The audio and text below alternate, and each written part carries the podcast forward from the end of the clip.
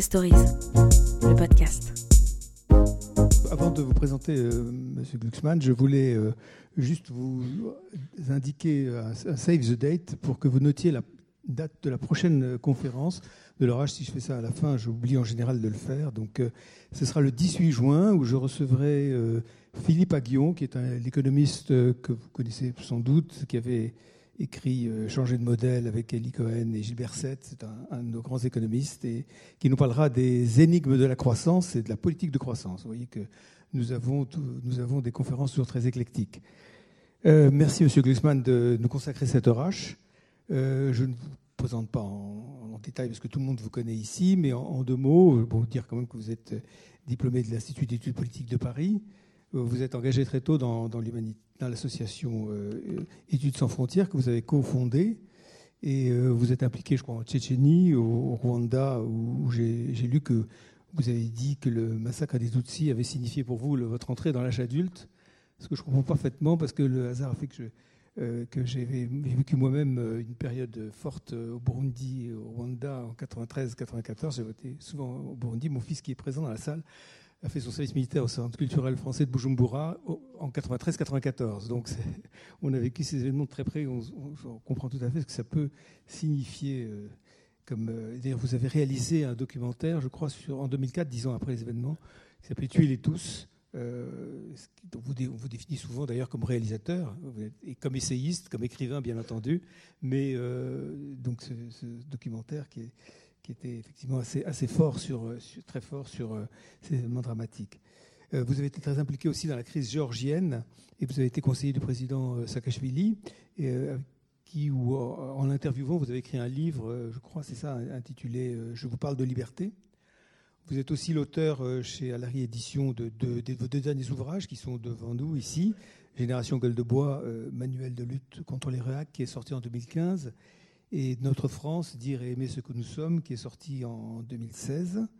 Euh, ces deux livres sont sous-tendent le thème de votre conférence ce soir, qui sera peut-être plus universel que la seule France, mais euh, euh, en tout cas, je crois que c'est ce thème-là que vous souhaitez développer pour expliquer le combat humaniste que nous devons mener face à tous les périls que connaissent nos sociétés en ce moment. Euh, je ne vais pas te les citer. Et vous, ce que vous souhaitez, c'est quand même comment préserver notre République, comment euh, euh, retrouver l'esprit français que vous, pour, lequel d'ailleurs vous, évoquez très souvent des, grands hommes comme Voltaire, Montaigne, Romain Gary, Rabelais, La Boétie ou Zola et, bien d'autres. Voilà, juste pour vous présenter, je ne sais pas si beaucoup écoutent, moi j'aime beaucoup écouter cette émission le dimanche matin où vous êtes en duel, comme on dit, comme dit France Inter. Euh, en fait, c'est un débat plus qu'un duel avec euh, Natacha Polony. Donc, euh, c'est une. je crois que c'est tous les dimanches matin, tout vers midi et demi, je crois. C'est ouais, 13h. 13h, 13h. Voilà, et, et, surtout ne pas oublier que vous êtes depuis fin 2017 donc directeur de la rédaction du nouveau magazine littéraire que vous avez relancé à partir d'une magazine littéraire qui avait été créé il y a 50 ans alors, je signale que le nouveau magazine littéraire est proposé à l'entrée et je compte j'espère que chacun d'entre vous euh, le découvrira et repartira avec son exemplaire du ou des exemplaires puisqu'il y a plusieurs, il y a quatre numéros de sortie et, et vous partirez avec des exemplaires du nouveau magazine littéraire et vos deux livres sont également et peut-être d'autres, je ne sais pas ce que le libraire a apporté, sont également en vente et M. Glucksmann a gentiment accepté de les euh, dédicacer à la fin de, la, de notre réunion. Voilà, ben, je vous cède la parole. On vous remercie à nouveau. Merci. Merci euh, infiniment de, l'invitation et de votre présentation euh, exhaustive. Euh, j'ai effectivement envie de parler, et merci à vous d'être venu, j'ai effectivement envie de parler pas simplement de la France, parce que ce qui m'apparaît clair, je pense comme à vous, c'est que les problèmes qui touchent la France aujourd'hui se retrouvent dans absolument toutes les démocraties occidentales et que donc cette gueule de bois dont on peut parler euh, est une gueule de bois qui n'est pas simplement une gueule de bois française, mais qui est une gueule de bois qui touche l'ensemble euh, des euh, démocraties libérales qui constituent les systèmes politiques occidentaux principalement. Et pourquoi on, peut parler de gueule de bois? D'abord parce qu'il y a eu une promesse enivrante Et cette promesse enivrante, ma génération est née avec. C'était la promesse d'une ce qu'on a appelé la fin de l'histoire, c'est-à-dire cette idée qu'en 1989, quand nous euh, commençons, euh, les gens euh, de ma génération, à ouvrir les yeux sur le monde. C'est des premiers souvenirs qu'on a, c'est ceux, c'est les souvenirs de la chute du mur de Berlin. Eh bien, il, y a une idée qui flotte en, en Occident que l'histoire, dans sa dimension tragique, de conflictualité, de grands conflits théologico-politiques, que cette histoire a pris fin et que désormais, il n'y avait plus d'ennemis à combattre et que euh, le euh, système de valeurs qui euh, avait gagné la guerre froide allait s'universaliser sans heurts, parce qu'il n'y avait plus d'opposition. Chaque conflit, à ce moment-là, il y avait des conflits absolument partout, mais chaque conflit était défini par un adjectif dont on se souvient qui s'appelle périphérique. On parlait de conflit périphérique absolument sur tous les plateaux médias. Il y avait les experts qui arrivaient à Sciences Po quand j'étais étudiant.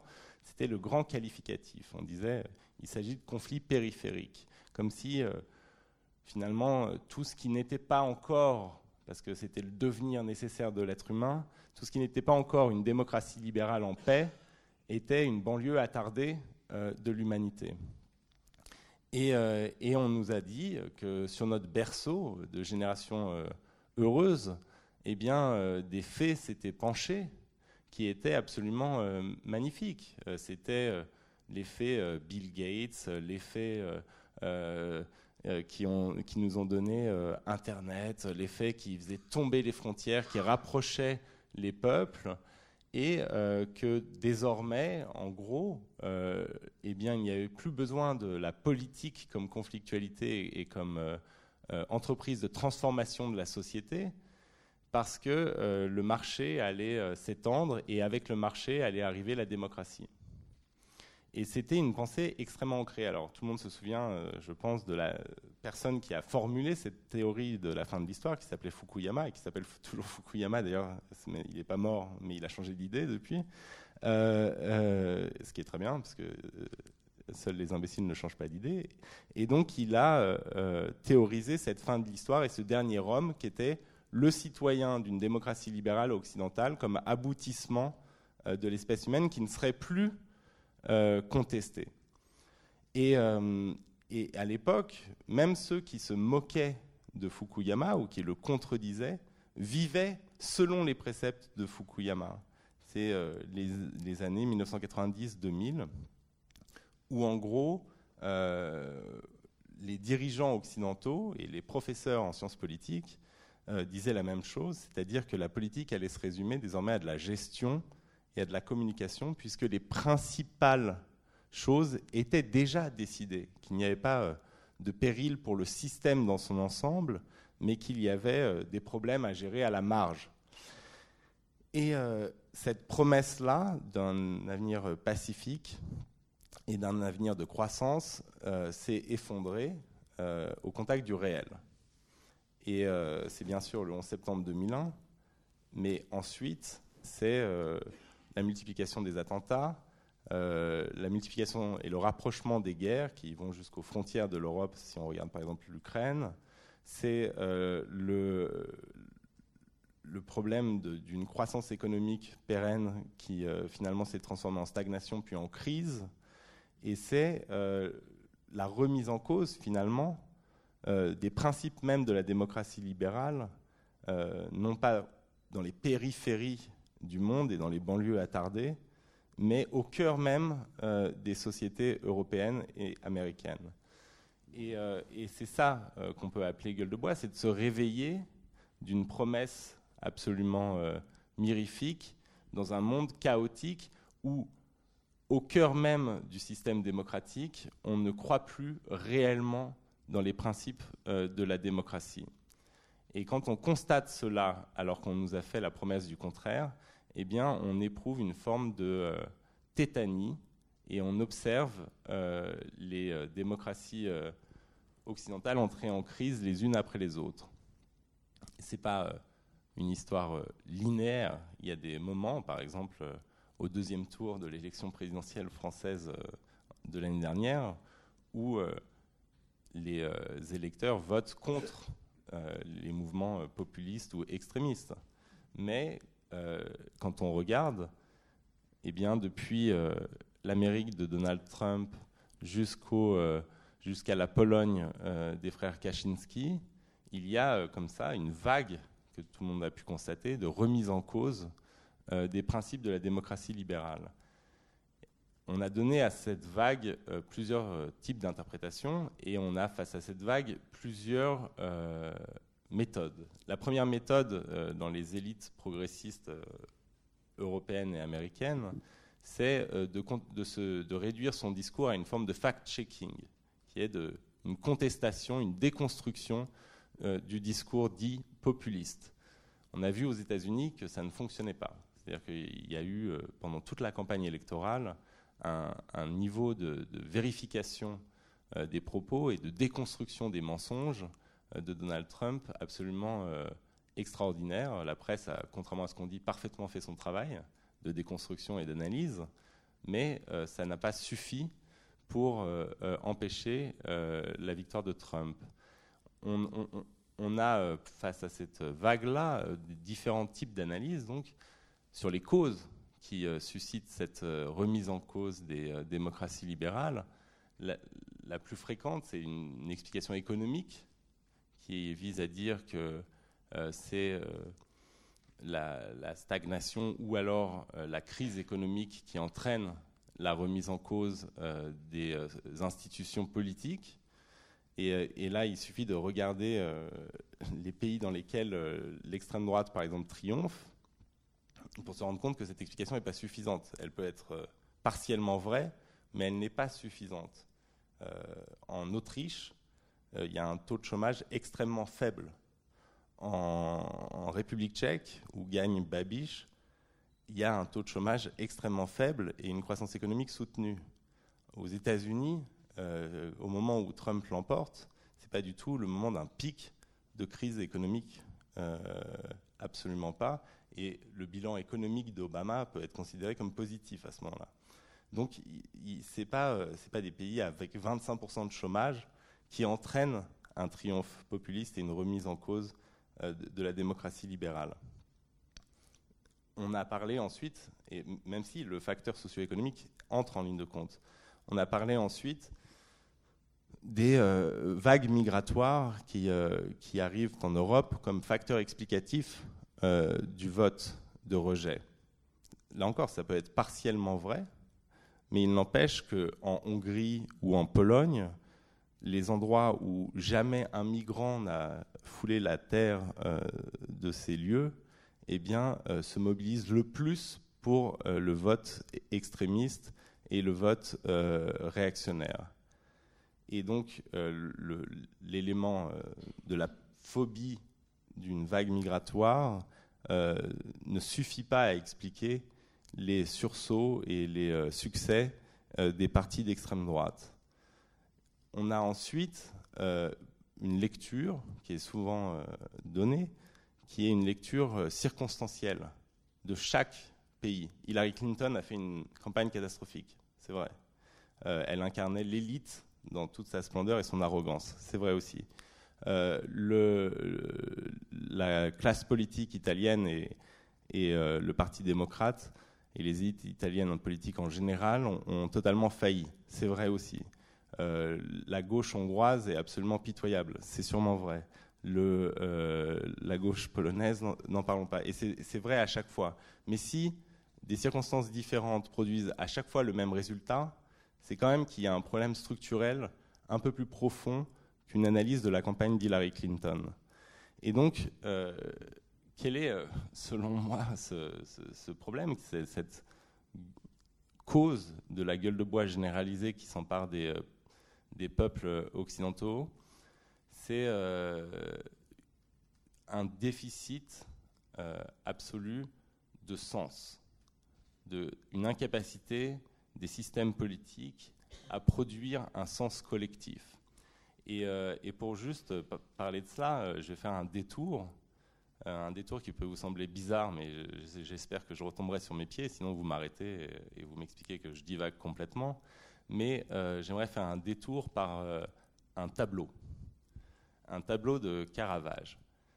Quand j'avais 20 ans, j'étais étudiant à Sciences Po et j'avais qu'une seule idée en tête, c'était de partir de France parce que je trouvais que la vision de la politique qu'on enseignait, justement une vision qui était centrée sur l'idée de gestion et de communication, était euh, trop réductrice et qu'elle ne correspondait pas à ce que moi je pensais être la politique. Et donc je voulais partir et je suis parti d'abord en Algérie, puis ensuite au Rwanda. Et euh, entre ces destinations euh, tumultueuses, je me suis arrêté pour faire mon stage de Sciences Po à Rome. Et j'ai fait un stage à la Repubblica. Et tous les matins, euh, puisqu'on commençait tard et qu'on terminait tard, tous les matins, j'allais dans les églises, non pas pour prier, mais pour regarder les tableaux du Caravage. Et il y avait un tableau en particulier qui m'a fasciné. C'est le tableau qui s'appelle Saint Matthieu et l'ange. Saint Matthieu et l'ange, peut-être certains d'entre vous voient ce tableau, mais c'est la discussion, c'est sans doute le tableau le plus harmonieux et d'apparence le plus lisse de Caravage. Chacun des tableaux de Caravage a fait scandale, soit parce qu'il mettait une, prostituée euh, qu'il déguisait en, Madone et qu'il présentait comme la Vierge, soit parce que les pèlerins qui s'agenouillent devant le, le, Christ euh, ont les pieds sales, ce qui était perçu comme un blasphème.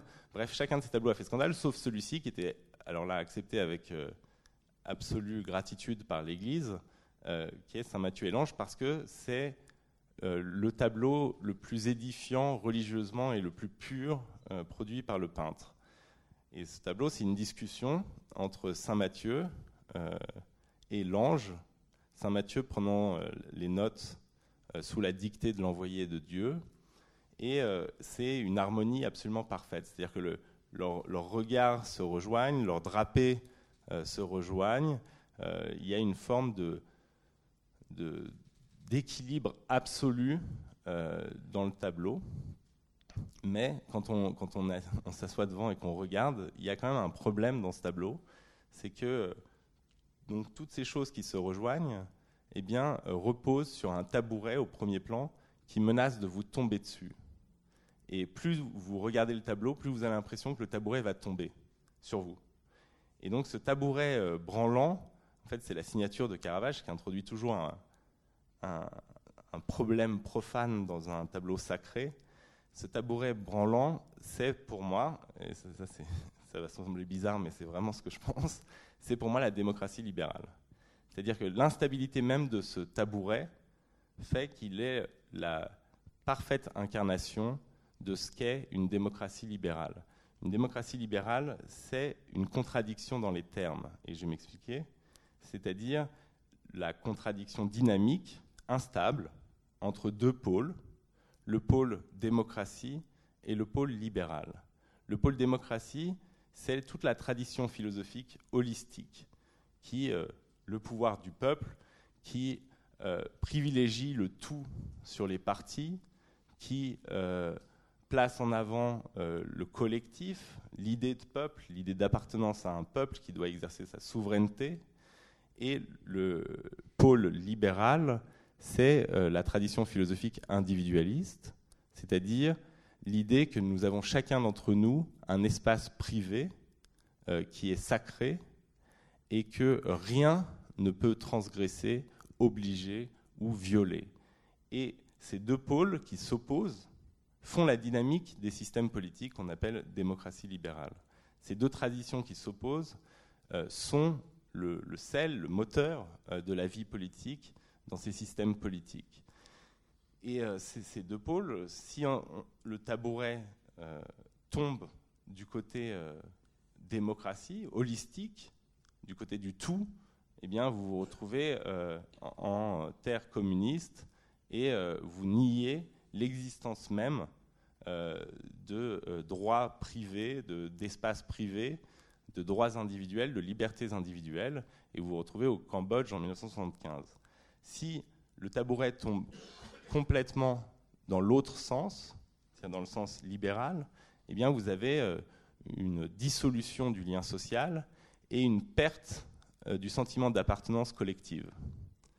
Et c'est ce que je pense, c'est la manière dont on regarde ce tabouret eh bien, détermine votre diagnostic et les réponses que vous voulez apporter à la crise de la démocratie libérale. De quel côté, aujourd'hui, le tabouret menace-t-il de tomber? Qu'est-ce qui nous manque? Quel est le problème qui fait que nous sommes en crise absolument partout? Et la nature du diagnostic détermine ensuite tout, le projet, toute l'ambition du discours je euh, précise, parce que c'est une tendance euh, fréquente des euh, gens qui étudient la philosophie ou qui écrivent des livres, je pense que la réponse n'est pas du tout la même selon les époques. Ça s'appelle la dogmatique, si on pense qu'on a une réponse absolue alors qu'un tabouret oscille.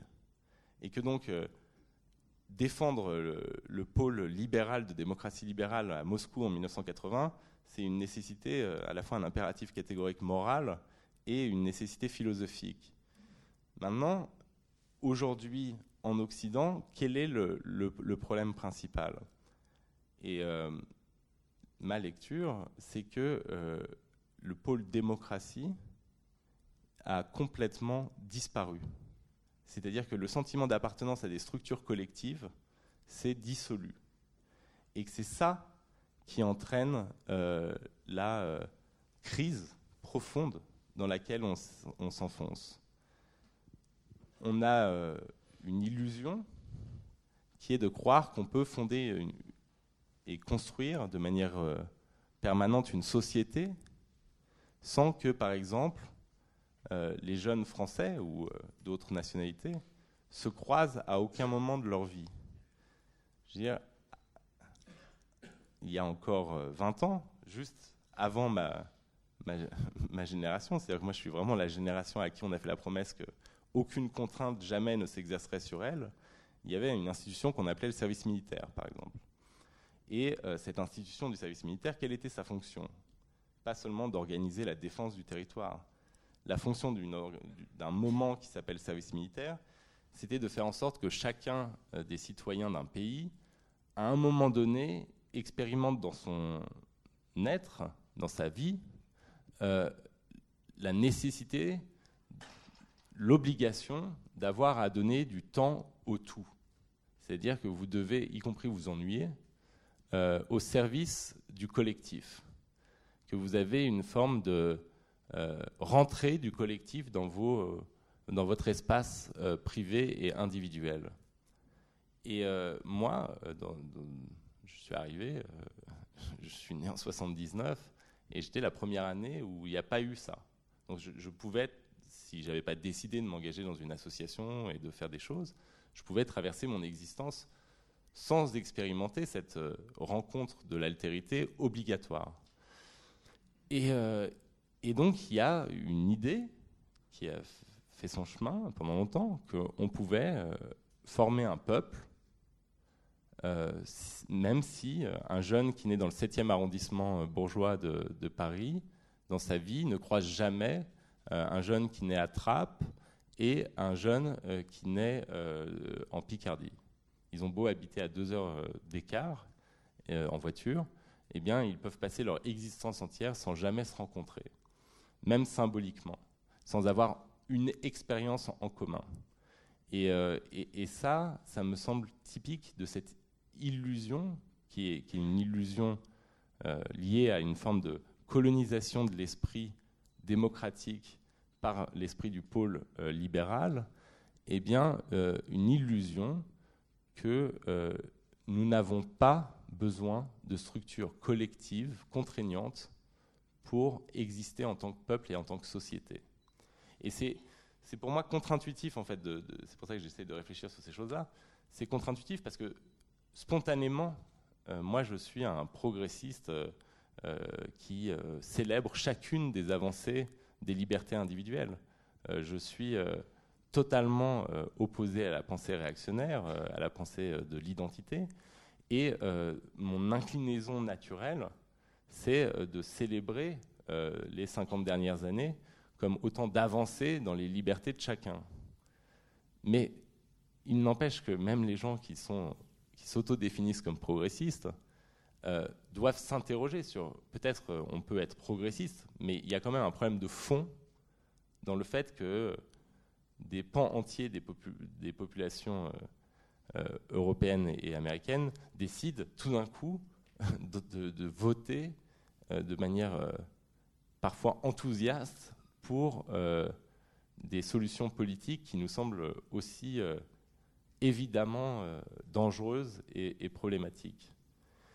Et, donc, on doit interroger notre propre rapport à l'existence. Moi, j'ai pendant toutes mes études, j'ai préféré euh, Voltaire à Rousseau et, Kant à Hegel. C'est-à-dire que je, spontanément, je suis du côté des libertés individuelles et je suis euh, pour l'affirmation d'une forme de scepticisme euh, sur les pensées dogmatiques collectives.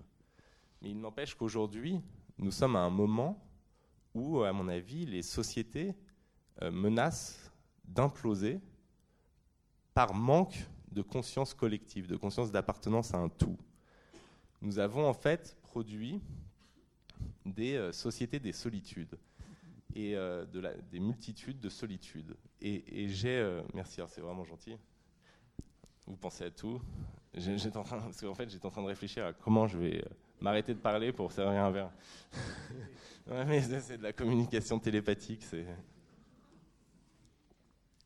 Et donc, alors des, fois, si je, suis hésitant, c'est parce que j'essaye de penser contre moi-même, hein, contre mes inclinaisons, vous avez compris. Sinon, je pourrais venir et vous célébrer euh, la France post-68 armes en expliquant que tout va bien, c'est absolument extraordinaire. On a élu un président progressiste qui parle anglais et que euh, finalement, on se dirige vers un avenir radieux. Euh, je pense que la crise des démocraties occidentales est beaucoup plus profonde que ça et que si on a empêché la mort clinique du système politique français en 2017, on n'a pas soigné un corps malade en, un vote. Et que donc il y a un problème profond auquel il faut répondre et que malheureusement, euh, les représentants de la pensée progressiste souvent n'y répondent pas parce qu'ils ne voient même pas le problème. Et donc, ces, sociétés de la solitude, moi, c'est euh, un témoignage qui m'a vraiment fait percevoir euh, le problème, c'était en, Lorraine. Et euh, c'était avec un, retraité euh, de la sidérurgie qui est, venu me voir après une conférence et qui m'a dit J'ai un vrai questionnement sur mes enfants parce que mes deux enfants, mes deux fils, votent Front National, alors même que matériellement, leur situation est beaucoup plus enviable que ne l'était la mienne quand j'étais jeune. Par exemple, ils sont euh, considérés comme pauvres, mais ils ont euh, une voiture chacun, et, euh, et, leurs enfants, à eux, ont des jeux vidéo devant lesquels ils passent leur journée, ça. Autant de choses matérielles que, que nous, me dit-il, on n'envisageait même pas. Et pourtant, j'étais beaucoup plus heureux et optimiste quant à l'avenir. Et eux, ils sont extrêmement pessimistes et ils votent Front National. Et en discutant, il m'a dit, moi je, posais juste des questions, il m'a dit, mais en fait, fondamentalement, la différence, c'est que moi j'avais le syndicat, en l'occurrence c'était la CFDT, et euh, auparavant, je crois, la CGT, mais je me souviens plus très bien. Euh, et eux, ils n'ont rien. Et en fait, c'est le fait d'être seul qui les conduit à avoir si peur. Et ça, c'est lui qui m'a dit, ça m'a semblé absolument vrai. C'est-à-dire que par-delà les conditions matérielles, il y a dans cette solitude-là quelque chose qui est tout à fait acceptable pour moi, qui ai fait euh, des études euh, et qui habite le 10e arrondissement cosmopolite de Paris, mais qui est beaucoup plus problématique pour quelqu'un qui euh, se retrouve dans un, bled de Lorraine. Et cette, solitude, cette société de la solitude, c'est une société profondément, beaucoup plus profondément inégalitaire en fait que euh, les simples inégalités matérielles de revenus. Parce qu'on on ne vit pas sa, solitude euh, de la même manière et surtout, alors qu'à l'époque, par exemple, un cadre ou un scientifique ou un chercheur pouvait appartenir à la même église ou au même syndicat qu'un mineur, aujourd'hui, quelle est l'institution qui les relie et, y, a, toutes les institutions qui les reliaient sont en crise. Les églises sont plus vides qu'avant, euh, les syndicats sont, en crise, les partis politiques de masse n'existent plus, euh, les, euh, et le service militaire a été supprimé. Et donc, c'est vraiment quelque chose sur lequel il faut s'interroger, et il me semble que jusqu'ici, les interrogations ont été extrêmement faibles. Par exemple, il y a cette idée de service civique qui, qui revient souvent dans le débat. Les deux derniers présidents avaient euh, eu l'idée et euh, le nouveau euh, là aussi. Mais par exemple, ce qui est intéressant, c'est de voir que François Hollande, quand il, je sais parce que j'en avais discuté avec les responsables de l'époque, quand il a l'idée du service, enfin après les attentats, il comprend bien qu'il faut absolument remettre à l'ordre du jour, au goût du jour, des institutions qui nous permettent de faire peuple. Quand des enfants éduqués par l'école de la République prennent leur Kalachnikov pour tirer sur d'autres enfants éduqués par l'école de la République, c'est bien qu'il y a une vraie fracture, enfin, qu'il y a un, immense problème. Et donc, une des réponses, pas du tout la seule, mais une des réponses qu'il avait, c'était de dire il faut euh, créer ces institutions communes, les recréer, et notamment euh, un service civique obligatoire et universel. Et on lui a répondu, ses conseillers, euh, oui, mais un, c'est très cher, c'est très compliqué, et deux, euh, c'est euh, pas du tout certain que les jeunes aiment ça. Et finalement, il ne l'a pas fait. Alors que ce n'était pas non plus une proposition ultra révolutionnaire. Enfin, on ne proposait pas de, d'égaliser les salaires ou de, je sais pas, créer un service civique. Et, mais cet argument qui a été vraiment, qui l'a emporté encore plus que la complexité de la mise en place du, du, projet, cet argument, à mon avis, est, une catastrophe intellectuelle. C'est-à-dire qu'il y a, chez les gens comme moi, une réticence absolue à accepter la moindre contrainte pesant sur ma liberté individuelle. Et il y a une réticence chez ceux qui considèrent la politique comme un exercice de communication et de gestion, eh bien, à me convaincre qu'il faut que j'accepte une contrainte. Et donc, il y a comme ça quelque chose, une sorte de boucle qui fait qu'il y a un abandon du sens politique. Et cet abandon du sens politique, c'est lié à une vision profondément comique du monde. C'est-à-dire qu'en fait, on n'a toujours pas intégré, ou peut-être qu'on commence à l'intégrer, qu'un euh, horizon tragique est possible. C'est-à-dire qu'on peut perdre cette démocratie, ce système démocratique dans lequel on, a l'impression d'avoir vécu depuis toujours. Ce n'est pas du tout quelque chose qui est absolument certain ad vitam aeternam. Et ça, euh, c'est très bien décrit dans un philosophe que j'aimais moins que Kant, mais qui quand même a écrit des, belles pages, euh, chez Hegel. Progressivement, en fait, je, reviens de Kant à Hegel, c'est très dangereux, ma mère est très fâchée, mais, euh, il, y a, des pages chez Hegel où Hegel s'interroge sur pourquoi les États font-ils la guerre Et il dit, il y a foule de raisons, c'est euh, bien sûr euh, pour agrandir sa frontière, euh, par intérêt économique, par ego du prince. Il y a plein de raisons, parfois elles sont toutes mélangées, mais il y a une raison structurelle au fait que l'État a besoin de guerre pour exister. Cette raison structurelle, c'est que dans une société où l'horizon est la paix perpétuelle, chacune des parties qui composent la société va se croire éternelle et, et penser qu'elle n'a plus besoin du tout pour exister. Une partie, ça peut être une entreprise qui donc qu'on va plus comprendre pourquoi on doit lui imposer des taxes. Euh, ça peut être une communauté religieuse, ethnique. Ça peut être une euh, foule d'individus, des individus qui comprennent pas pourquoi il y a une intrusion dans leur espace privé.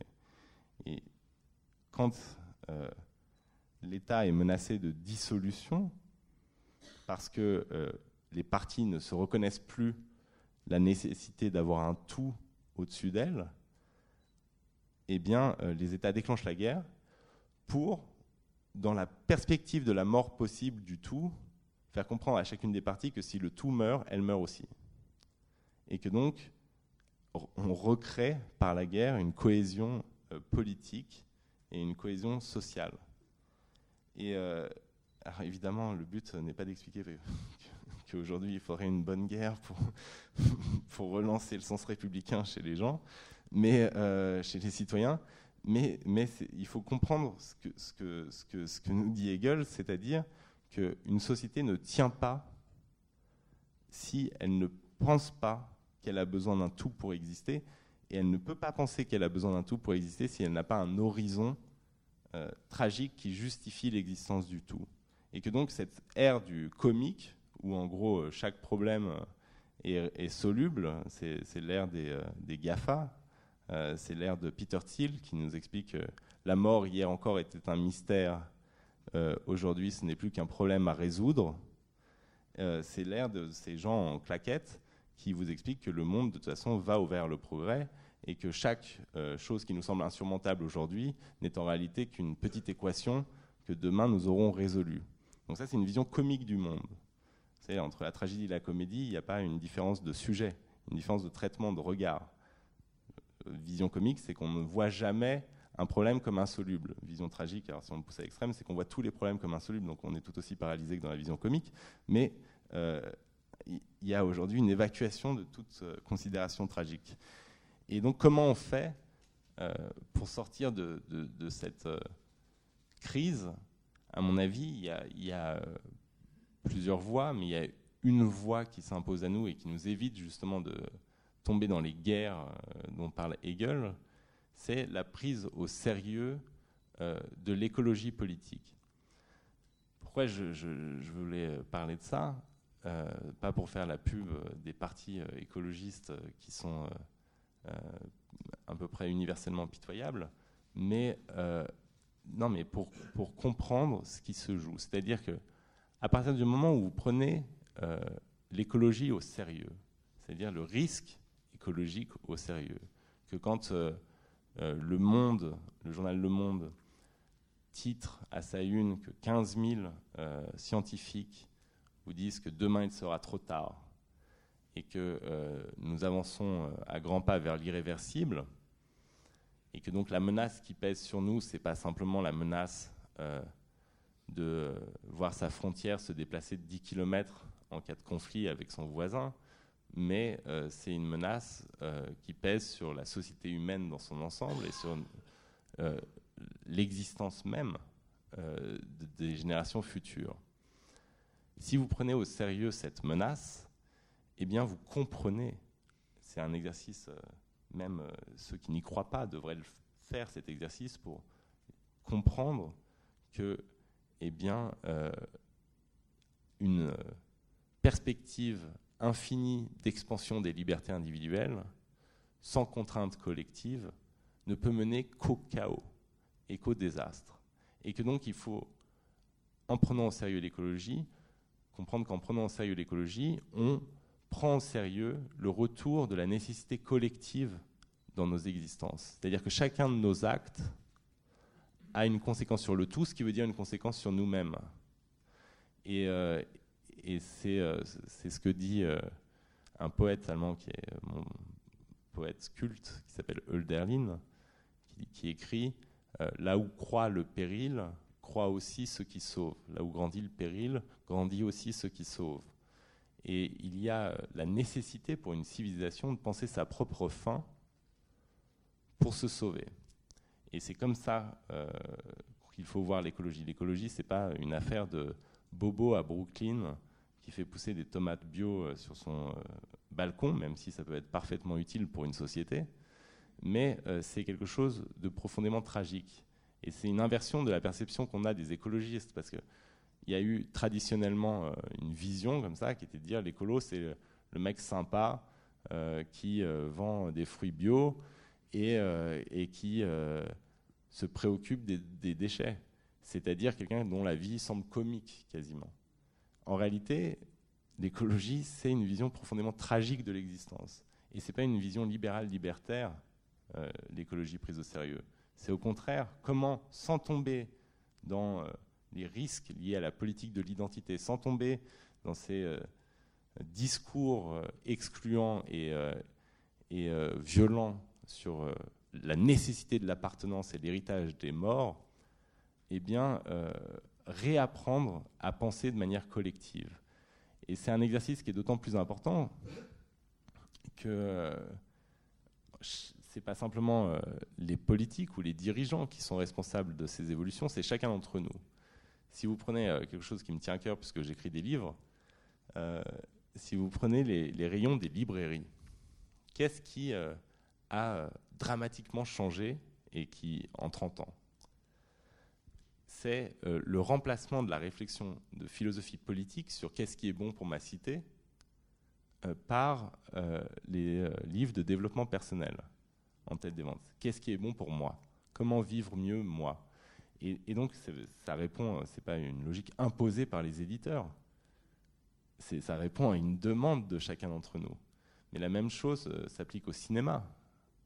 Euh, vous prenez deux films, je fais exprès de prendre des films américains grand public parce que leur principale ambition, c'est de répondre, là, sans ego d'auteur, de répondre à l'attente supposée du public. Ils veulent faire des succès commerciaux eh bien, euh, la même histoire quasiment euh, est racontée à 40 ans d'écart. La révolte des esclaves à Rome contre le système politique romain. Kubrick, quand il va faire Spartacus, il raconte une révolte collective d'esclaves avec un héros, Spartacus, mais une révolte collective d'esclaves contre l'oppression de Rome. Eh bien, la même histoire, c'est même contexte et c'est finalement la même histoire, racontée euh, par euh, le même endroit, Hollywood, euh, aujourd'hui, ça donne Gladiator. Et Gladiator, c'est l'histoire d'un individu opprimé par l'empereur par qui va se venger en face à face de deux, de deux mois au centre de l'arène. Et donc toute la dimension politique ou toute la dimension collective a été évacué. Mais pas parce qu'il y a un producteur à Hollywood qui veut évacuer la dimension politique ou collective, mais parce que c'est ce que nous, nous réclamons en tant que spectateurs. Et donc, il y a euh, chez chacun d'entre nous, alors je ne dis pas ça pour que vous achetiez des livres de philosophie politique, mais il y, a, il y, a, chez chacun d'entre nous euh, la tendance à mettre une pièce qui entraîne euh, cette disparition progressive de l'esprit collectif, de la réflexion collective.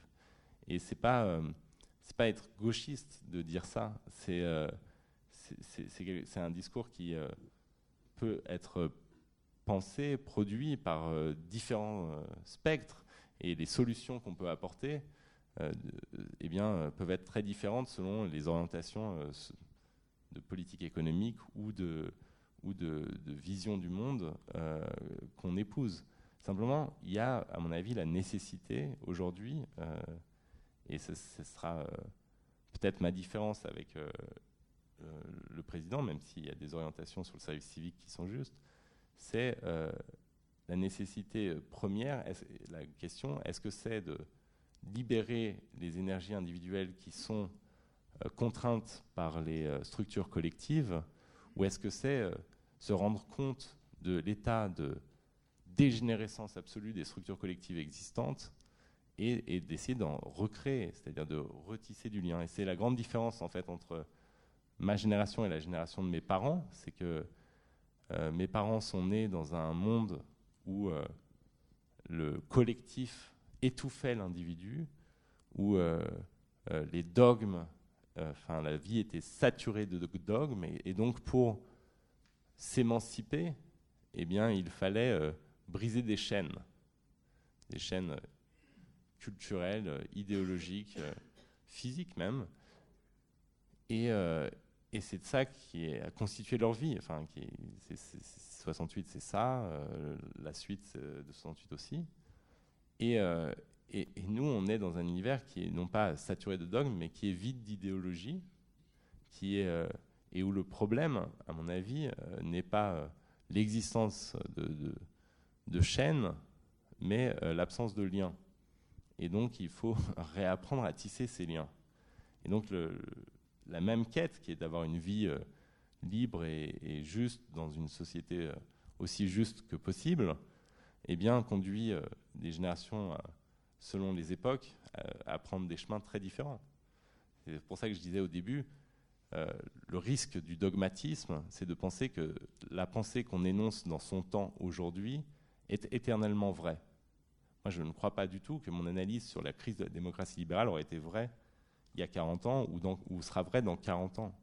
Je crois vraiment à ce que Aristote définissait comme le juste milieu, qui n'est pas du centrisme, mais qui est la capacité à analyser euh, eh bien, de quel côté penche justement ce tabouret pour le faire pencher dans le sens inverse, pour pas qu'il tombe. Et que tout l'enjeu de la pensée politique, c'est de savoir de quel côté penche le tabouret pour pouvoir empêcher qu'il s'affaisse. Et, euh, et, le juste milieu peut demander des mesures très radicales pour corriger euh, le sens de la chute du tabouret. Donc voilà, euh, je ne veux pas faire mon Chavez ou ou même mon Mélenchon d'ailleurs. donc si je ne veux pas parler pendant deux heures, mais je serais ravi de répondre à vos questions sur le tabouret et peut-être ai-je besoin de lunettes et de m'apercevoir qu'il penche en fait dans le sens inverse de celui que je vous exposais.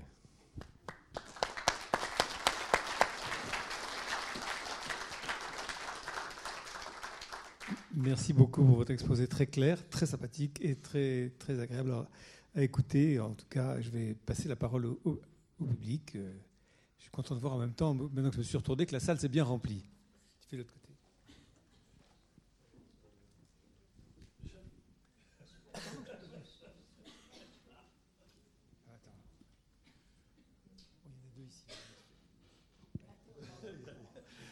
Merci. D'abord, euh, félicitations pour euh, cet exposé que je trouve tout à fait remarquable. Une chose qui m'a surpris, c'est que vous n'avez à aucun moment parlé de la Chine, des démocratures et de toute cette dimension-là. Est-ce que vous pourriez un petit peu développer sur, euh, ce sujet? C'était mon tort, mais c'est parce que je voulais vous laisser poser la question. mais, quand, je parlais de, crise des démocraties libérales, c'est aussi parce qu'il y a des contre-modèles qui se sont imposés. Et que euh, on pensait que démocratie euh, et capitalisme étaient indissociables, que l'extension euh, de l'économie de marché allait produire l'émergence de classes moyennes qui allaient nécessairement produire des institutions démocratiques. Et on se rend compte qu'il y a des modèles qui sont économiquement efficaces et qui ne bougent pas euh, vers la démocratie et qui donc se pensent eux-mêmes contre des euh, comme des alternatives, des contre-modèles à ce qui existe. Il y a la Chine, mais on se rend compte que aux frontières de l'Europe, euh, il y a la Russie de Vladimir Poutine ou la Turquie de Recep Tayyip Erdogan. Et c'est très intéressant. Pourquoi? Parce que la manière dont on a perçu, par exemple, la Russie de Vladimir Poutine, on a dans les chancelleries occidentales et sur les plateaux de télévision toujours pensé ça comme un manque. C'est-à-dire que c'est la tendance occidentale naturelle de penser euh, les autres systèmes, qui peuvent être des systèmes antagoniques en termes de valeurs, comme des systèmes attardés. C'est-à-dire qu'ils ne sont pas encore des démocraties. Ils, sont, ils sont en manque. Vous savez, ils ont un défaut d'être. Mais si on avait une leçon à tirer de, l'anthropologie et de, Pierre Clastre et de Lévi-Strauss et des autres, c'est qu'il peut y avoir des, autres modèles. Que la société sans État n'est pas forcément, c'était Pierre Clastre, n'est pas forcément une société en manque d'État. Ça peut être une société qui refuse l'État, qui ne s'organise pas en termes d'État. Mais alors, quand on applique ça au système politique, il faut être capable de penser qu'il euh, y a une euh, dynamique idéologique, sociale, politique autre et qu'elle n'a pas moins d'être, qu'elle a un être différent, voire adverse. Et donc ces, ces, démocratures, enfin ces systèmes qui reposent sur une forme de consentement populaire, soit extorqué, soit réel, mais euh, qui rejettent ouvertement l'état de droit et les règles de la démocratie euh, occidentale, eh bien, sont des systèmes qui sont non seulement euh, viables, et ça c'est une surprise philosophique pour nous, mais qui sont aussi exportables chez nous. Parce que nous avons désormais en Hongrie un théoricien, M. Orban, qui était un ancien. C'est impressionnant. L'évolution de Orban euh, reflète la crise de la croyance dans la démocratie. Parce que quand quelqu'un qui a un cynisme, qui est d'un cynisme parfait, c'est bien, c'est que ça fait un calque de, des évolutions idéologiques dans les sociétés. Orban, c'était au départ le héros des libéraux. C'est-à-dire que c'était un jeune étudiant qui s'oppose aux communistes et son premier mandat, c'était un mandat de réforme libérale, tant sur le plan économique que sur le plan politique. il a perdu et ensuite il est revenu comme un autocrate, enfin comme un dirigeant à tendance autocratique. Et donc il, théorise, lui, cette euh, illiberal democracy, la démocratie non libérale, ou anti-libérale, ou alibérale. Et, euh, et donc c'est en fait un modèle qui est directement inspiré, et il le dit lui-même, par euh, la Russie de Vladimir Poutine.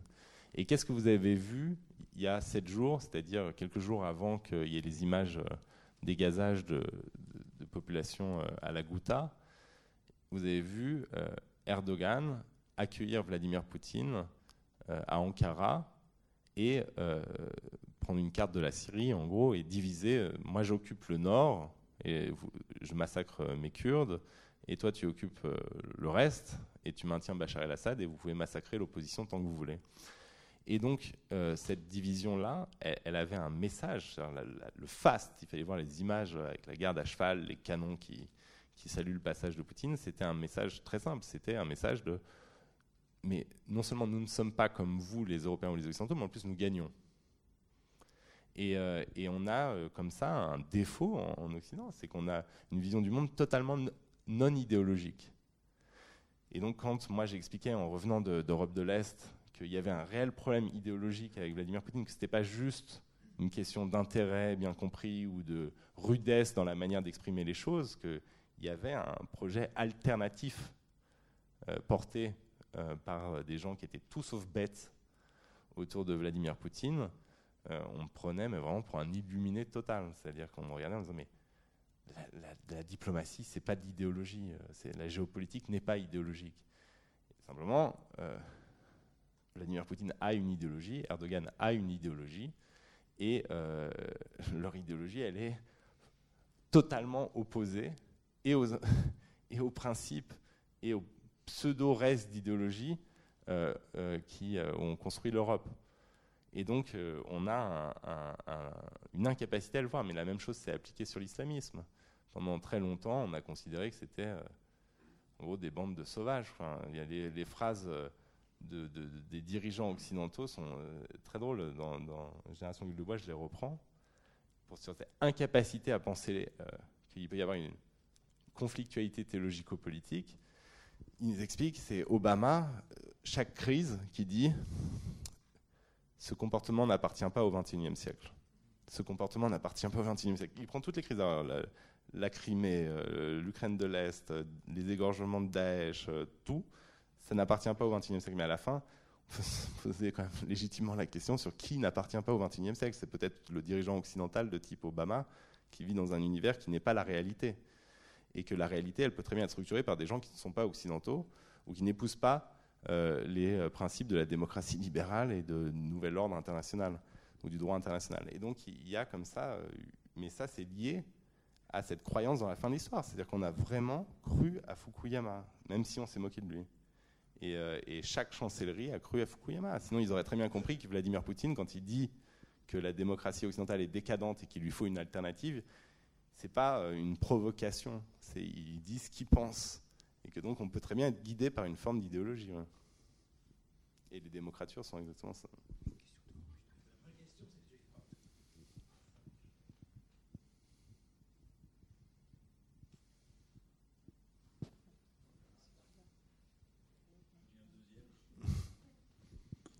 J'avais trop peur de la question, donc j'ai ordonné qu'il coupe. Comme euh, en bonne démocrature, C'est bon? Oui. merci beaucoup. Bon, ma question, c'était effectivement quid des régimes totalitaires qui marchent tellement bien Et surtout, euh, bon, sans faire, euh, lire dans, le marque de café, euh, qu'est-ce qu'on peut imaginer? Qu'est-ce qu'on peut imaginer comme suite de l'histoire pour le coup? Alors, ce qui est bien, c'est que ce qu'on a appris de, la chute totale des prédictions historiques euh, hegeliennes euh, de Fukuyama, c'est qu'on ne sait pas en fait ce qui va se produire, ce qui facilite les choses pour moi. C'est-à-dire que honnêtement, j'en suis franchement incapable. Mais euh, je, moi, je pense qu'on n'a encore pas pris totalement conscience du fait qu'il y a une possibilité pour que l'Union européenne explose et que, l'Occident, de manière générale, tel qu'on l'a connu, meurt. Mais c'est une, réelle possibilité. Il ne mourra pas parce que ses adversaires sont absolument extraordinaires et que Vladimir Poutine est un joueur d'échecs formidable et que Bachar el-Assad ou que euh, Erdogan sont des génies sur Terre et des sortes de Einstein de la géopolitique. Non, pas du tout. Il risque de mourir. Et pourquoi on a l'impression qu'on perd euh, ce jeu géopolitique? Parce que fondamentalement, il y a une désaffection en Occident même pour les principes qui structurent notre vie politique et notre vie sociale.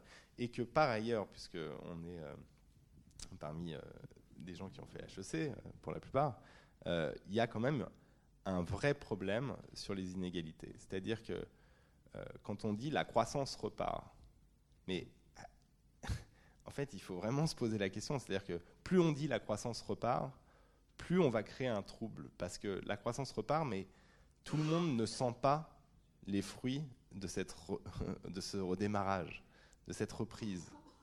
Et, c'est pour ça, quand je disais, euh, il y a des pays qui sont en forte croissance et qui votent quand même pour euh, tout foutre en l'air, mais parce que à la limite, c'est encore plus les pays en forte croissance qui vont voter pour tout foutre en l'air, parce qu'on leur répète qu'on est en forte croissance et ils ont l'impression, euh, dans les classes défavorisées, qu'ils n'en voient absolument pas euh, le début du commencement de fruits. Et donc il y a un vrai problème là, dans, une inégalité de plus en plus creusée.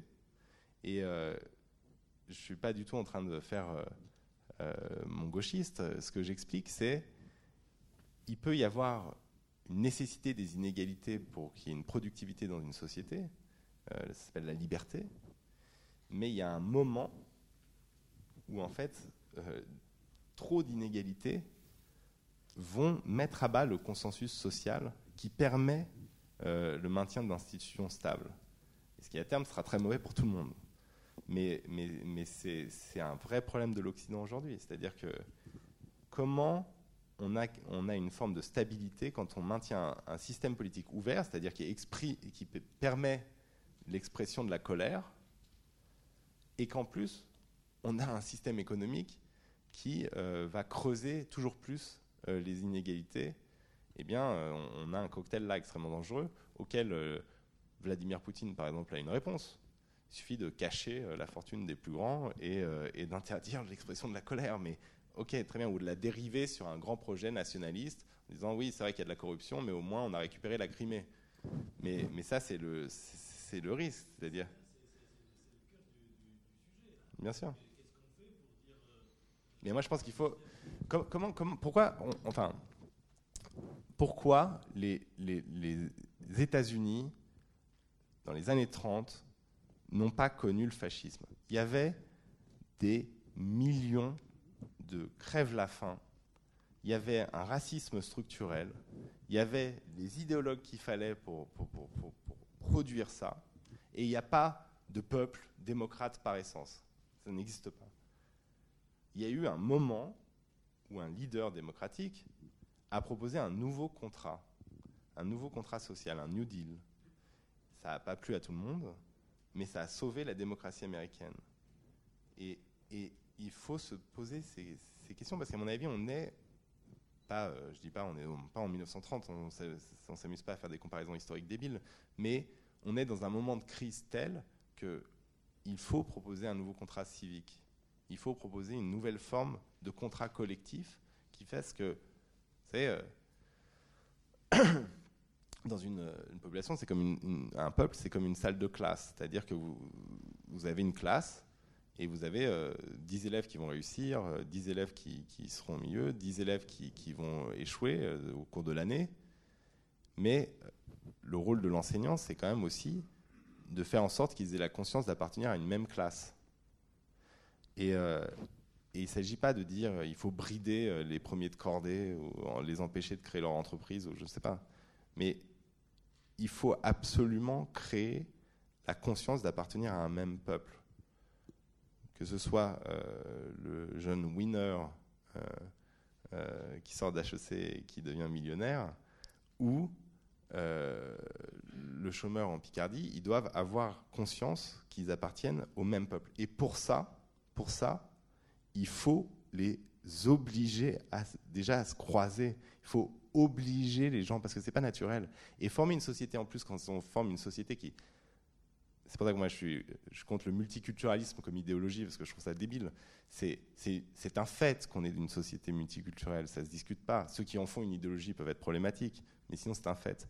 Donc quand on est dans une société que moi j'aimerais être cosmopolite, c'est-à-dire qui crée du commun par-delà euh, le fait qu'on a différentes cultures d'origine, différentes religions, c'est des choses qui m'ennuient profondément en fait, à vrai dire. La question que j'aime bien, moi, c'est comment est-ce qu'à partir du, fait qu'on a ces religions différentes, ces origines différentes, on crée une société euh, à l'ambition cosmopolite, comme le voulait être la République française depuis le début. Eh bien, comment on peut imaginer qu'on arrive à cela si jamais on ne crée pas du commun?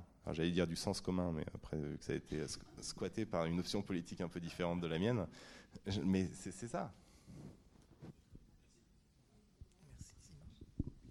Vous avez abordé plein de sujets très intéressants et vous avez conclu sur une perspective d'avenir ou sur un sujet d'avenir qui était la conséquence des conditions climatiques, l'écologie.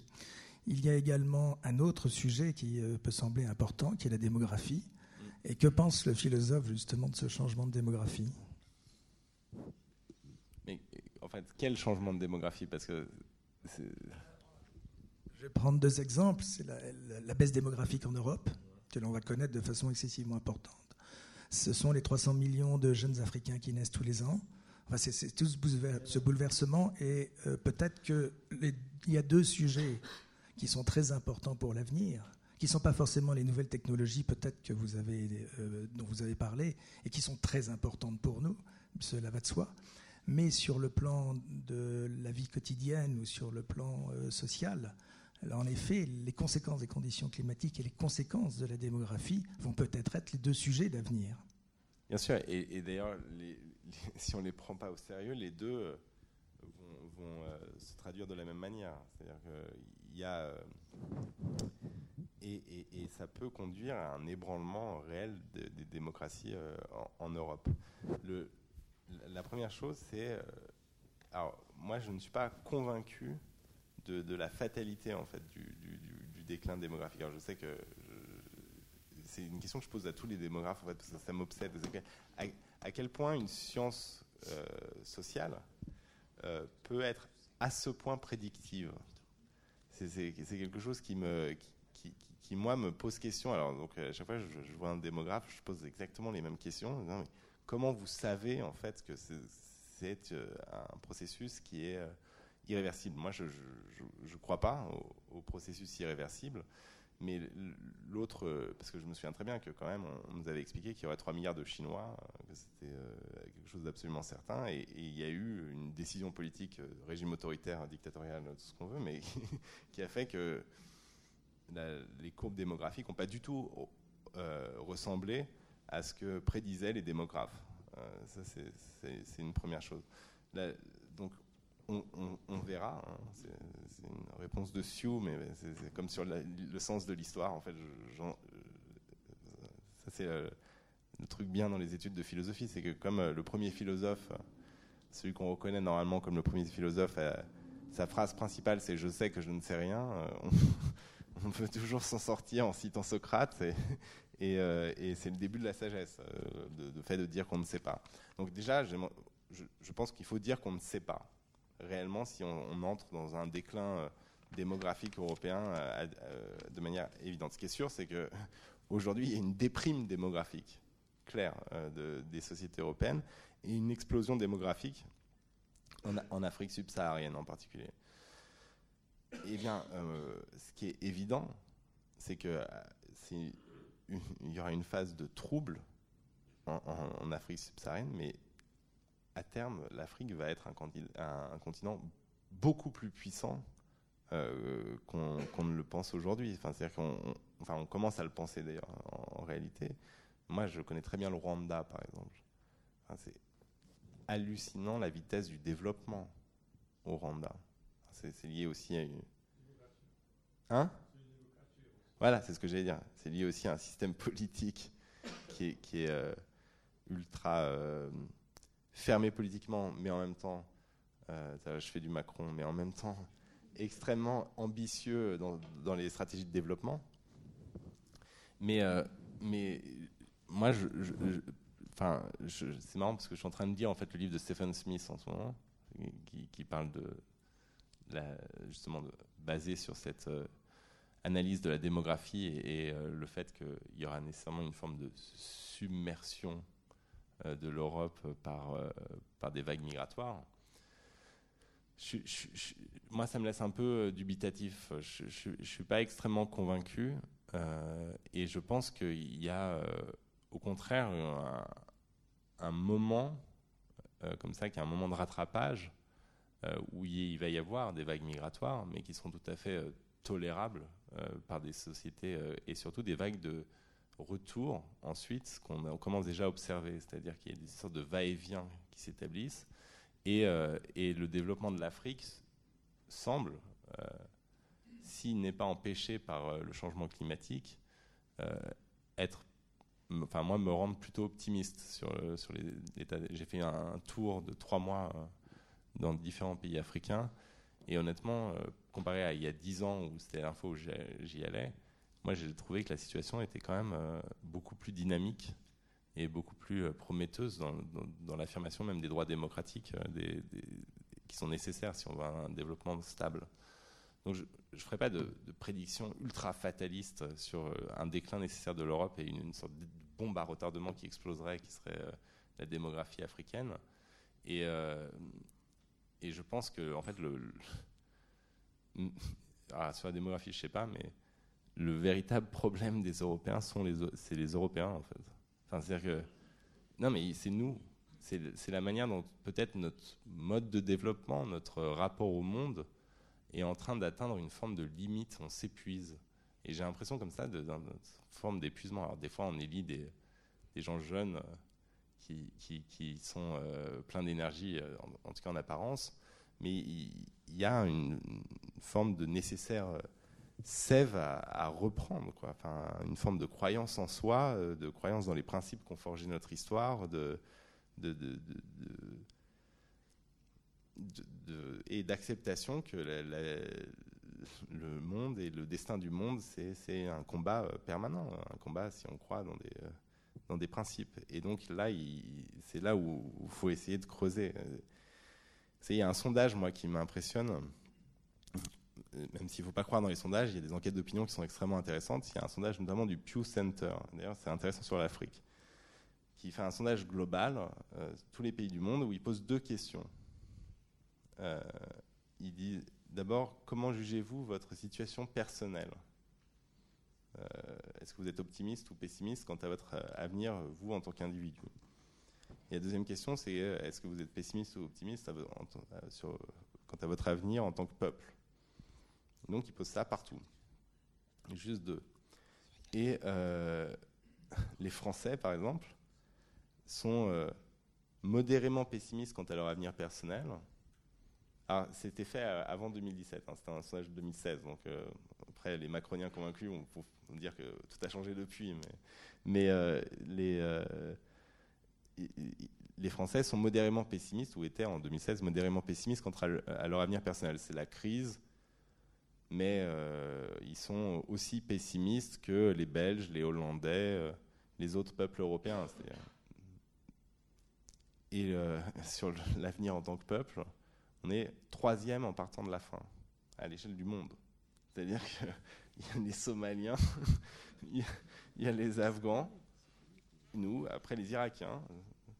Et donc, euh, c'est quelque chose qui m'a fasciné en fait. Pourquoi une telle euh, différence entre notre perception en tant qu'individu et notre perception en tant que collectif.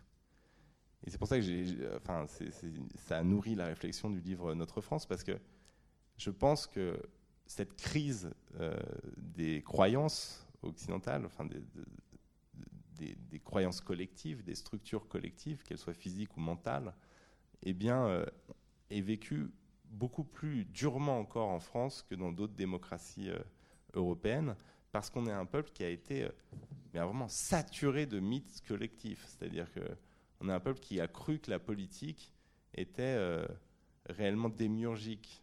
On a vécu dans un mythe politique permanent, c'est-à-dire que on est, euh, vous savez, on est le peuple qui, a sa langue grâce à son État et pas l'inverse. C'est l'État qui a donné le français.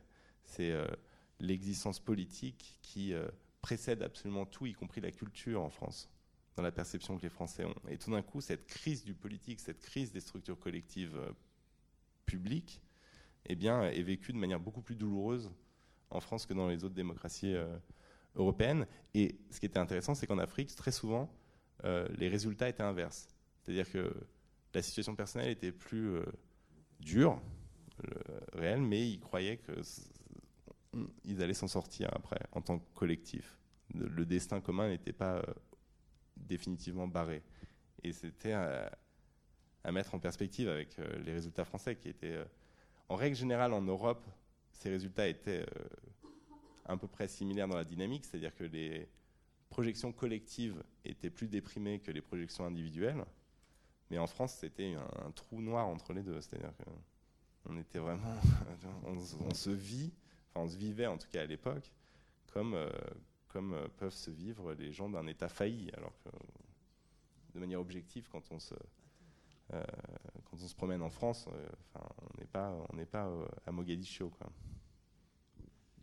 moi, je voulais vous poser une question sur le terme écologie, dont vous avez dit qu'il était devenu comique. en fait, on se moque des écolos. Et est-ce qu'il ne faudrait pas trouver un autre, réfléchir à trouver un autre terme? Moi, je me creuse la tête depuis quelque temps. Mais voilà. Et l'autre chose qui n'a rien à voir, c'est vous parlez du, de, l'urbanisme, non, de, du collectif et du lien entre les gens, le cosmopolitisme et tout. Mais le problème de l'urbanisme, voilà. Je trouve que à cause de l'urbanisme, tel qu'il est fait, ça me paraît euh, difficile d'avoir du lien avec d'autres gens. Bah, le, euh, alors sur, euh, sur le terme écologie,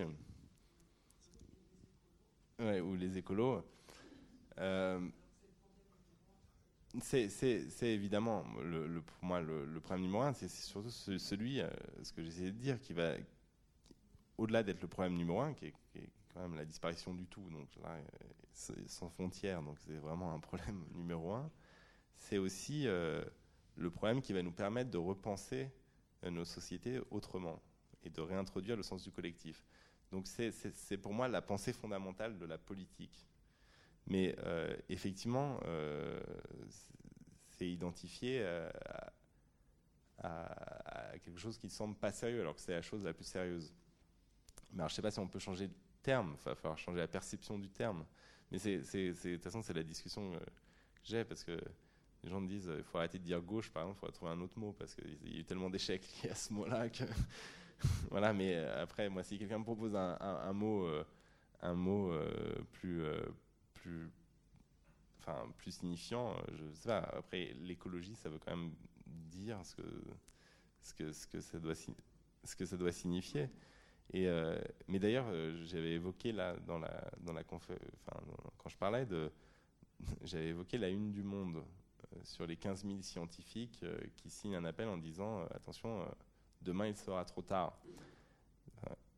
si on est tous honnêtes, et moi aussi, hein, c'est quand même hallucinant qu'on lise dans le Monde demain il sera trop tard, 15 000 scientifiques reconnus, et que deux jours après on, lise une autre nouvelle. forcément, la presse, elle doit, surtout quotidienne, alerter sur différentes nouvelles et changer sa une. Mais euh, on oublie complètement ce qu'on a lu trois jours auparavant. Et donc, si on veut arriver à euh, redonner du sens à la politique, c'est aussi un effort sur la temporalité, c'est-à-dire que on a des consciences zappeuses. On est devenu un zapping permanent. Et donc, c'est-à-dire qu'on prend rien au sérieux. Mais qu'est-ce qui fait la force des démocratures euh, ou de Vladimir Poutine ou d'Erdogan face aux dirigeants occidentaux? C'est qu'en fait, euh, il y a des obsessionnels. Euh, Poutine, il veut quelque chose. Pour lui, l'Ukraine, c'est la cible principale. Et donc, pendant cinq ans, il va concentrer sa politique là-dessus. Et face à, lui, il y a des poulets sans tête, quoi, qui vont dans tous les sens et qui ont oublié, ou des lapins sous cocaïne, c'était comme ça qu'on appelait dans, les, milieux diplomatiques en Europe de l'Est la diplomatie de Sarkozy, c'est-à-dire truc de d'oubli permanent de ce qu'on a dit la veille. Quoi. Enfin, il y a, comme ça une, sorte de, mais c'est pas propre seulement à Sarkozy, c'est d'oubli euh, d'incapacité à, avoir une politique sur le temps long. Or, alors là, si on veut parler d'écologie, puisque ce n'est pas des résultats immédiats, euh, euh, de manière évidente, c'est qu'il faut réintroduire une forme de rapport au temps long. Or, quand les 15 000 scientifiques nous disent demain il sera trop tard, c'est un demain qui est dit demain il sera trop tard, le demain immédiat, mais les conséquences, vous commencerez à les sentir demain, mais en fait, la vérité, c'est que la catastrophe euh, arrivera euh, pas demain, euh, pas de manière immédiate. Et donc, on n'a tellement plus ce sens de la projection dans le temps qu'en gros, on lit, on fait ah et puis le lendemain, on parle de Johnny Hallyday. Et, on ne pense plus qu'à Johnny Hallyday. C'est-à-dire que la nouvelle des 15 000 scientifiques un peu chiants qui nous ont dit qu'on allait tous mourir, finalement, on, l'a évité. Et, c'est vrai que comparer le choc que vous avez ressenti pour ceux qui l'ont vu, euh, quand vous avez vu cette une, et votre capacité, la mienne, hein, je m'inclus euh, complètement dans le jeu, à euh, trois jours après, ne plus avoir aucun souvenir de l'avoir vu dans le monde, c'est quand même frappant. Hein? Moi, ça m'a marqué parce que, mais précisément parce que je, j'étais prêt à, faire un tweet sur toute autre chose le lendemain. Enfin, et à un moment, je me suis dit, non, mais c'est quand même un problème. C'est-à-dire que la veille, tu lis que tout, le monde va mourir, qu'il faut vraiment un sursaut immédiat et que c'est pas des gens, c'est pas des plaisantins. Enfin, c'est pas. Pas le blog de Soral qui vous le dit, c'est 15 000 scientifiques, quoi. C'est même pas euh, un YouTuber. Enfin, et, et, moi qui suis en plus de, sensibilité euh, écolo, qui, qui, est voté pour des gens que je trouvais être des peintres, mais parce qu'ils portaient plus ou moins ces, questionnements-là, en tout cas, alors que j'avais conscience de leur nullité politique profonde. Euh, non, mais j'étais amené quand même à voter pour des gens dont je. Enfin, voilà, je savais que c'était rien, mais au moins ça voulait dire. Ce résultat alertait les gens sur l'idée que finalement la société était préoccupée par les questions écologiques, quoi. Et, et donc, euh, même si moi je suis comme ça, et si même moi qui suis comme ça, euh, je, lis 15 000 scientifiques et le lendemain, je lis euh, une enquête extraordinaire sur euh, Tartampion et je, pensais à Tartampion et au financement libyen. Mais, faut, bien sûr qu'il faut penser à tout, mais il y y a, comme ça une incapacité à se projeter dans le temps long et à hiérarchiser les informations qu'on reçoit. Même. sur l'urbanisme, je ne vais pas être très long parce qu'il y a plein de sujets, la démographie, comme vous avez pu le noter, d'urbanisme où, mes compétences sont euh, lacunaires. Mais euh, ce qui est, euh, enfin, encore une fois, ce qui est certain pour moi, c'est que, la, ville de demain, si on doit penser cette ville, en dehors du fait qu'il faut qu'elle soit écologique, elle doit s'axer sur la réhabilitation de la place, c'est-à-dire de, ce lieu commun qui est, qui est le, lieu, euh, dans le prochain numéro, pas dans celui-là, du magazine euh, littéraire, on, fait. Euh, c'est Sofia Oksanen, je ne sais pas si vous connaissez, qui est une, romancière finlandaise qui avait fait un livre qui avait été un best-seller en France même, qui s'appelait Purge. Bref, elle, réfléchit sur, sur cette notion de place, que sauver la démocratie, ça va être réhabiliter la place en physique parce que c'est sur la place que peut émerger la conscience de l'agora et le lien. Pardon Voilà, ben c'est ça, non, mais c'est cette idée-là qui est la place. Et par ailleurs, l'aménagement du territoire, au-delà de l'urbanisme, c'est encore une fois un, questionnement, et, un questionnement qui, est euh, extrêmement intéressant. C'est euh, quand on pense que le marché peut décider pour nous, le résultat, c'est l'existence de malls euh, à la périphérie des villes moyennes et la mort des commerces en centre-ville. C'est le résultat logique d'une évolution du marché. Donc si on considère que la politique a, son mot à dire dans l'organisation du territoire, ce qui me semble la base de l'existence d'une chose publique et d'une république, alors il faut par moment mettre le haut là euh, aux logiques de marché, parce que sinon vous aboutirez, parce que c'est le principe même, c'est pas une question de... En fait, le libéralisme à l'origine, c'était quoi? C'était une pensée de la limite. C'était, il y a des États et des églises omnipotents qui pensent décider de tout, et rien ne peut décider de tout, même pas Dieu. Et donc, il faut fixer des limites. C'est la séparation. C'était une pensée de la séparation, le libéralisme. Qu'est-ce qu'on voit aujourd'hui? Est-ce que vous pensez que c'est une pensée de la séparation, ce à quoi on assiste aujourd'hui? Non, ce n'est pas une pensée de la séparation, c'est une pensée inverse, de l'ubris, de, la démesure. Or, les libéraux originels, quand vous lisez euh, Locke, ou que vous lisez Kant, ou que vous lisez euh, Montesquieu, c'est des penseurs de la séparation, de l'humilité. C'est-à-dire, l'État doit être humble, il ne peut pas tout décider. Il doit y avoir une place pour la liberté d'entreprendre, pour la liberté de croire ou de ne pas croire. L'Église euh, n'a pas son mot à dire ni sur la politique, ni sur la vie privée ou sur les initiatives économiques des gens. Très bien, donc ça, on délimite des sphères et on sacralise la frontière entre les sphères. Aujourd'hui, ben, un businessman devient président absolument partout, hein, de Trump à, Babiche. Euh, et on, a une fusion comme ça, vous prenez le cabinet de Trump, c'est une fusion entre le business et, la politique, et on ne sait plus où est l'un et où est l'autre. Euh, on a des euh, hommes d'affaires sur dans la Silicon Valley qui produisent des utopies et qui construisent des universités, où on ne sait plus si leur business sert une idéologie ou s'ils diffusent une idéologie qui sert leur business, mais c'est la même chose. Euh, et, on a une pensée de l'ubris. Et c'est dangereux, c'est-à-dire qu'il faut revenir, ceux qui se disent libéraux devraient revenir aux sources de ce qu'était euh, cette pensée de la limite. Et donc, parce que les, sociétés périssent de l'ubris. On le sait, parce qu'à la base même de la civilisation occidentale, il y a euh, la tragédie grecque. Et que les premiers mots de la plus grande tragédie grecque, c'est le cycle de l'Orestie d'Échille, et qu'est-ce que ça dit? Ce premier mot, c'est quoi? C'est un guetteur qui regarde vers Troie. Et, le premier mot, c'est que vois-tu? Rien. Le rien. Qu'est-ce que ça veut dire? C'est pas qu'il voit rien, c'est qu'il voit le rien. Mais qu'est-ce que c'est que le rien? Le rien, c'est l'anéantissement de Troie, donc le symbole de l'ubris. Les vainqueurs grecs détruisent Troie, détruisent euh, toute limite, détruisent toute altérité, et quelle est la conséquence de ça? L'effondrement de la civilisation. Il n'y a pas une personne qui va revenir de Troie qui ne va pas mourir, et la tragédie va nous raconter cet effondrement de Mycène, cet effondrement d'Agamemnon, cet effondrement de Ménélas, cet effondrement de l'Orestie.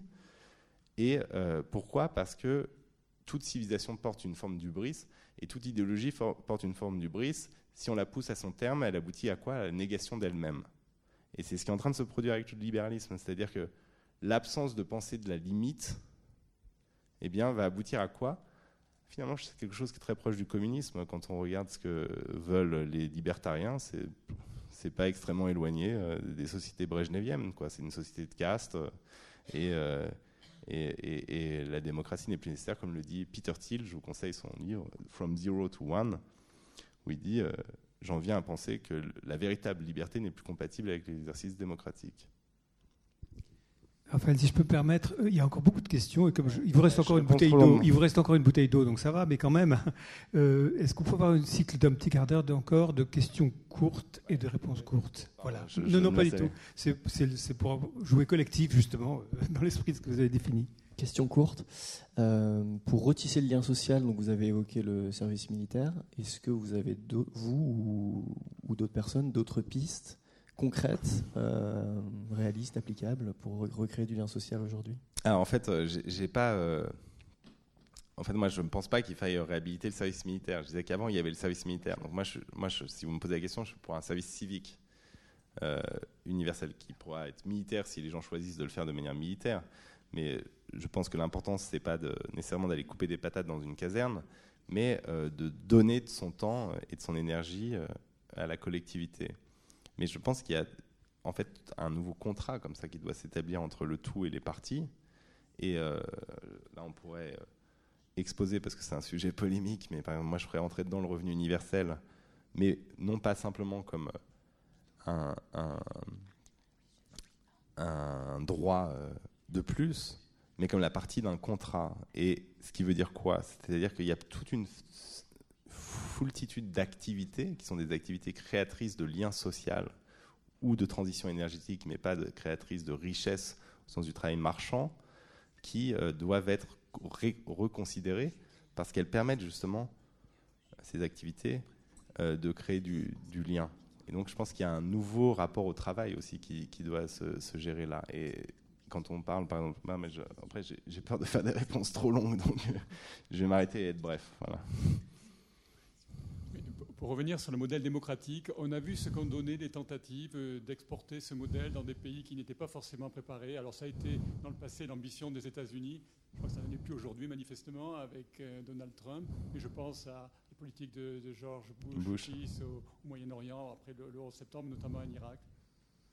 Bah, euh, la moindre enfin, ce que je pense, c'est que c'était un signe du bris et, et que le, le problème, c'est qu'on on n'en est plus là, non seulement parce que ça a été un échec, mais en plus parce qu'en réalité, euh, on n'a plus les moyens même intellectuels de le penser, parce que finalement, la démocratie est remise en cause ici. Donc, euh, avant de vouloir l'exporter euh, loin, eh bien, on, doit, on doit la consolider ici ou la réinventer même ici. Et l'autre chose, c'est que on voit que l'Europe, par exemple, est incapable même de euh, consolider la démocratie et la souveraineté de l'Ukraine ou de la Géorgie. Euh, donc avant de vouloir installer une démocratie en Irak, je pense qu'il y a du chemin. Euh, il faut d'abord montrer qu'on n'est pas complètement incapable de le faire dans, des pays frontaliers. L'exemple de la Turquie est assez éclairant, c'est-à-dire que la Turquie, c'était pas du tout garanti que la Turquie devienne une démocrature, voire une dictature. Euh, la Turquie pouvait tout à fait basculer dans un sens contraire si l'Europe avait une politique cohérente vis-à-vis de la Turquie. Et donc, euh, il, y a une sorte d'humilité à avoir, ce qui ne veut pas dire, ce qui ne veut pas dire que quand, par exemple, un dictateur gaze euh, sa population, il faille rester sans réagir. Euh, on peut tout à fait réagir, mais il y a un, chemin immense entre, d'un côté, l'invasion militaire euh, visant à créer une démocratie, et de l'autre, euh, l'inaction. Et ce chemin immense, s'appelle la politique. Et c'est justement là où on pêche, c'est-à-dire qu'on fait des va-et-vient entre invasion qui est, un désastre et un fiasco, et inaction qui est aussi un désastre et un fiasco. Donc entre les deux, il faut une politique. Mais pour ça, il faut avoir, être capable de maintenir un cap et, euh, et regarder la politique américaine, honnêtement, c'est impossible de la comprendre même. Oui, je reviens un peu à la, à la, question précédente sur les orientations euh, pour réinventer euh, ce sentiment d'appartenance au tout. Vous n'avez pas parlé de l'école. Quel rôle pour l'éducation et pour l'école, ce sentiment-là? En fait, je fais exprès à chaque fois de ne pas parler de l'école pour une raison très simple, c'est que je pense qu'une des raisons de la crise de l'école, c'est que tout le monde fait toujours tout porter sur l'école. Et que ce qui fait la crise de l'école, c'est le fait qu'aujourd'hui, on demande trop à l'école. C'est-à-dire que l'école peut fonctionner et remplir sa mission si d'autres structures dans la société euh, ont vocation à inscrire les individus dans le tout.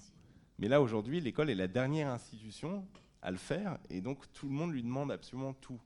L'école ne peut pas assurer la mixité sociale ou le fait que les gens se croisent euh, au cours de leur existence. L'école ne peut pas inverser. Euh, elle, aggrave les inégalités. L'école, elle, en fait, moi je pense que les inégalités s'aggravent et que l'école est le miroir de la société dans laquelle elle, elle, s'inscrit. Alors elle n'arrive pas à inverser le fait que les inégalités s'aggravent, mais euh, je pense qu'on veut de, trop de l'école. C'est-à-dire qu'il y a une forme comme ça de, folie française à euh, penser que l'école peut tout faire. L'école ne peut pas tout faire. C'est-à-dire que l'école, elle ne va pas résoudre le problème euh, des familles, euh, des parents, des, des inégalités territoriales, du fait que les maires n'appliquent pas les lois de mixité en termes de logement. Enfin, l'école ne peut pas répondre à ça. Et donc, à chaque fois, moi, j'essaie d'insister sur, l'environnement social en général. Mais après, si vous me posez la question sur l'école, je pense qu'il y a quand même un problème de l'école en France, euh, si vous voulez ma question, et que normalement, euh, on, le prend du mauvais côté, ce problème de l'école en France. C'est-à-dire qu'on nous explique que le problème de l'école en France, c'est qu'il n'y a plus d'autorité.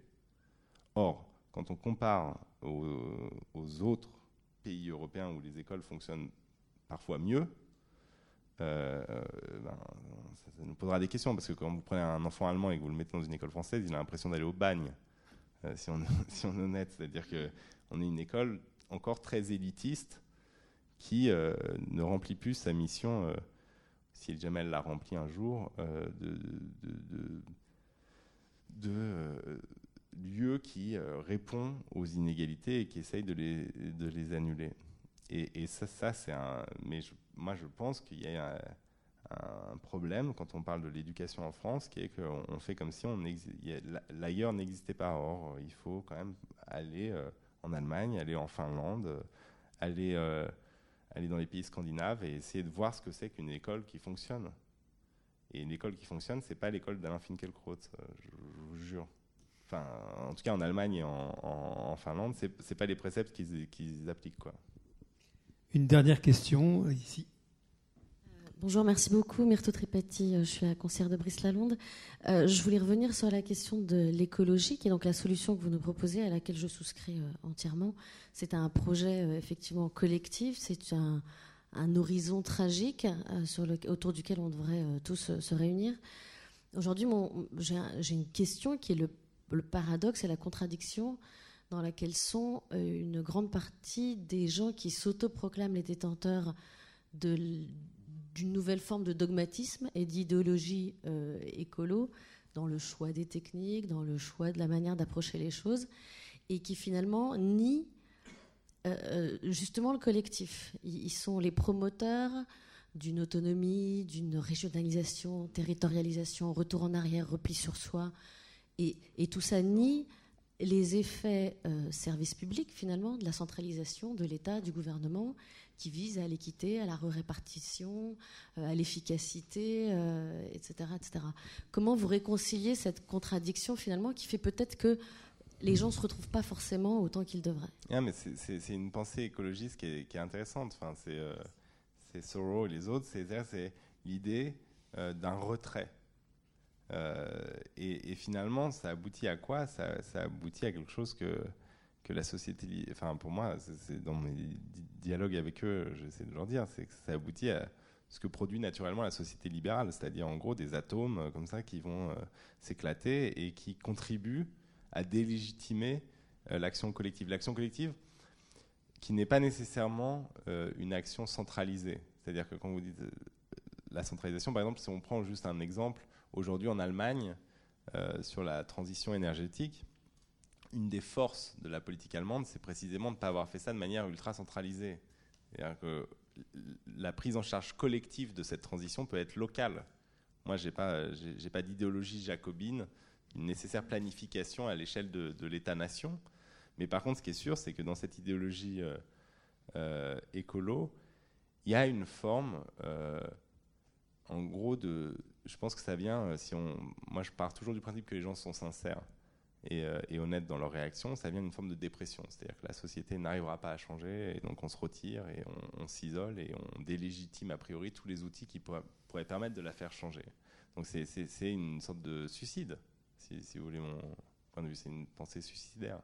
Mais je ne pense pas que ce soit la majorité quand même des gens qui ont une prise de conscience euh, écologique qui, se comportent de la manière. Il y a vraiment euh, une opinion euh, qui est travaillée euh, dans toutes les sociétés occidentales.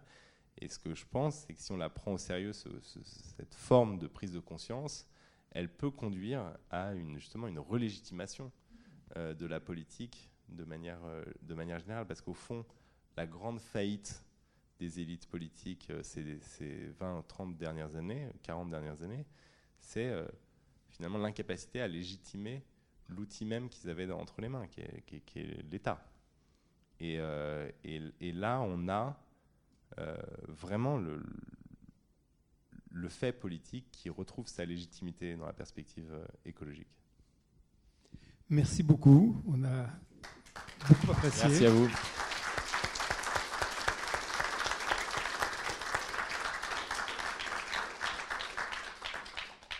N'oubliez pas de, prendre un nouveau magazine littéraire, euh, d'acheter un nouveau magazine littéraire en sortant. Ce sera euh, une découverte pour certains et j'espère peut-être euh, une lecture que vous avez déjà eue pour d'autres. Merci infiniment.